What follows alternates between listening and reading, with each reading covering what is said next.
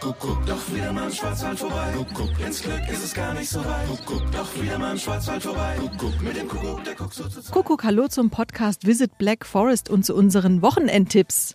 Wem vielleicht in den letzten Tagen etwas zu heiß war, der wird sich vielleicht freuen, denn es gibt ja auch schöne Ausflugsziele und vor allen Dingen auch Wanderausflugsziele, wo es vielleicht ein bisschen kühler ist im Wald. Conny steht jetzt hier bei mir, meine Kollegin Conny die Wander-Conny, kann man schon fast sagen. Und Conny, du warst jetzt gerade wieder unterwegs und hast ein paar Tipps für unsere Wanderfreunde, oder?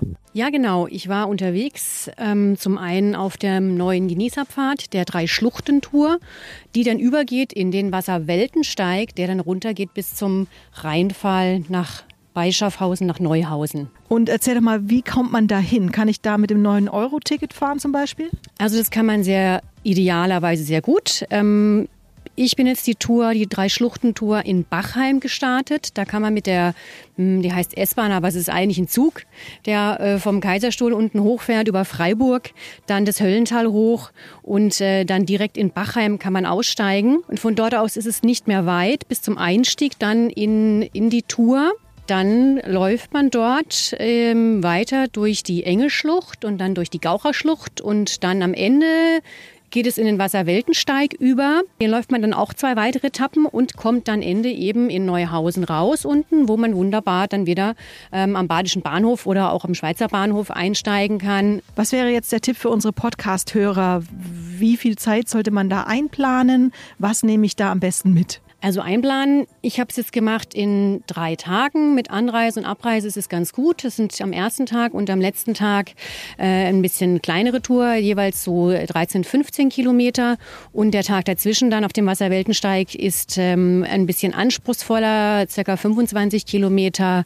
Äh, das ist so das, also quasi ein verlängertes Wochenende wäre ganz gut. Und was sehr empfehlenswert ist zum beginnen. Es, äh, um, in der Schlucht ist relativ viel los. Äh, die ist natürlich gerade sehr populär, gerade auch jetzt bei dem heißen Wetter. Deswegen würde ich empfehlen, die Wanderung nicht an einem Wochenende, also Samstag oder Sonntag zu beginnen, sondern den ersten Tag dann in dieser Drei-Schluchten-Tour vielleicht einfach am Freitag oder Donnerstag oder an einem anderen Tag zu beginnen. Natürlich sollte man schon auch ein bisschen ähm, Wandererfahrung haben und nicht nur Spaziergänger sein, weil gerade in den Schluchten sollte man auch trittsicher sein.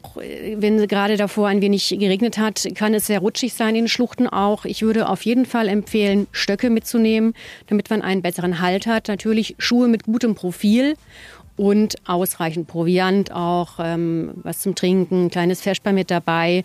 Es gibt zwar immer wieder Einkehrmöglichkeiten, gerade auch in der Gaucherschlucht, die Burgmühle, aber ähm, Manchmal haben die auch zu, die sind gerade teilweise am Renovieren mal und oder es ist viel los, dann muss man sehr lange warten ähm, oder es ist eben gerade doch ein Ruhetag. Insofern am besten was dabei haben, dass man äh, was hat und gerade bei warmen Tagen ist einfach auch Flüssigkeit dabei haben sehr wichtig. Wie hat es dir denn gefallen? Gab es da ein besonderes Highlight, wo du dachtest, wow, was natürlich total toll ist, ist natürlich die Gaucherschlucht ist immer wieder schön, wo die beiden Wege sich ja kreuzen, Wasserweltensteig und der, der drei Schlucht, die drei Schluchtentour. Die ist einfach beeindruckend mit diesen äh, Felswänden und dann das Wasser uns sprudelt. Also das ist wirklich toll. Da gibt dann irgendwie ein Fotomotiv das nächste, da kann man sich wirklich austoben. Und was auch ganz besonders toll war, wo es dann in den Wasserweltensteig überging, die Wanderung. Also einmal ging es ja dann von Achdorf bis zum Sieblinger Randenturm, das dann in der Schweiz schon ist. Und dann die letzte Etappe runter bis zum Rheinfall. Und das ist natürlich einfach unglaublich toll. Also äh, wenn man dann auch noch an einem Tag ankommt, nicht vielleicht nicht gerade Wochenende und man einfach ein bisschen mehr Luft dort unten auch hat und es äh, wirklich ähm, besser anschauen kann und nicht durchgeschoben wird, dann ist es unglaublich schön und äh, wahnsinnig beeindruckend. Dieses, dieses blaue Farbe dort, also hat mich total weggehauen. Also Conny, also mich hast du schon überzeugt. Und wer diese Tour jetzt gerne nachwandern möchte, der findet alle Informationen dazu in den Show Notes. Vielen Dank, Conny. Sehr gerne, Iris.